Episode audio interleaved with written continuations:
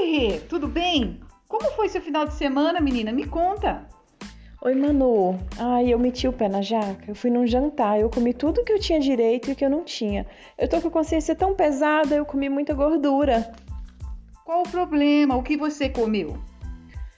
Ai, comi batata frita, bife à parmegiana, tomei Coca-Cola e ainda por cima teve sobremesa, sorvete de creme. Eu comi tanto que eu tive até que abrir o primeiro botão da calça. Mas eu tô preocupada porque eu tenho um casamento para poder ir e algumas festas.